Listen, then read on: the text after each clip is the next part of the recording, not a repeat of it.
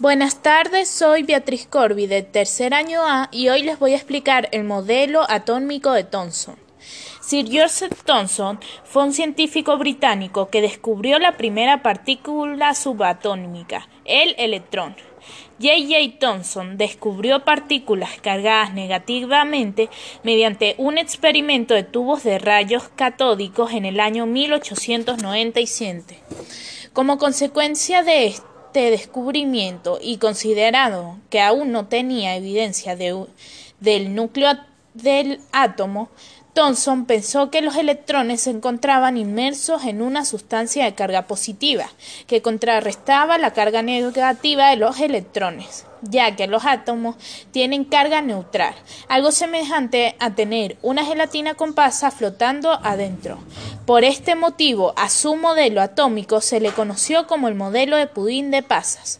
En este modelo, Thomson aún llamaba a los electrones corpúsculos y consideraba que estaban dispuestos en forma no aleatoria en anillos giratorios, sin embargo, la parte positiva permanecía en forma indefinida. Este modelo, creado en 1904, nunca tuvo aceptación académica generalizada y fue rápidamente descartado, cuando en 1909 Keiger y, y Marsden hicieron el experimento de la lámina de oro.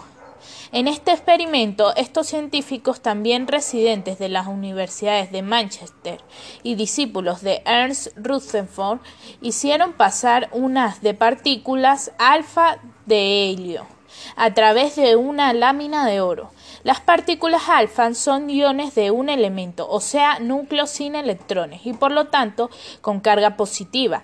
El resultado fue que este A se dispersaba al pasar por la lámina de oro, lo que hacía concluir que debía haber un núcleo con fuerte carga positiva que desviaba el haz. En este modelo atómico de Thomson, en el modelo atómico de Thomson, la carga positiva estaba distribuida en la gelatina que contenían los electrones, por lo que un haz de iones debería pasar a través del átomo en este modelo.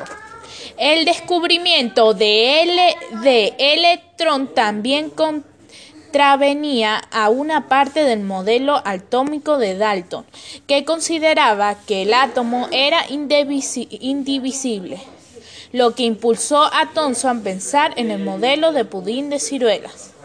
Gracias por su atención. Feliz día.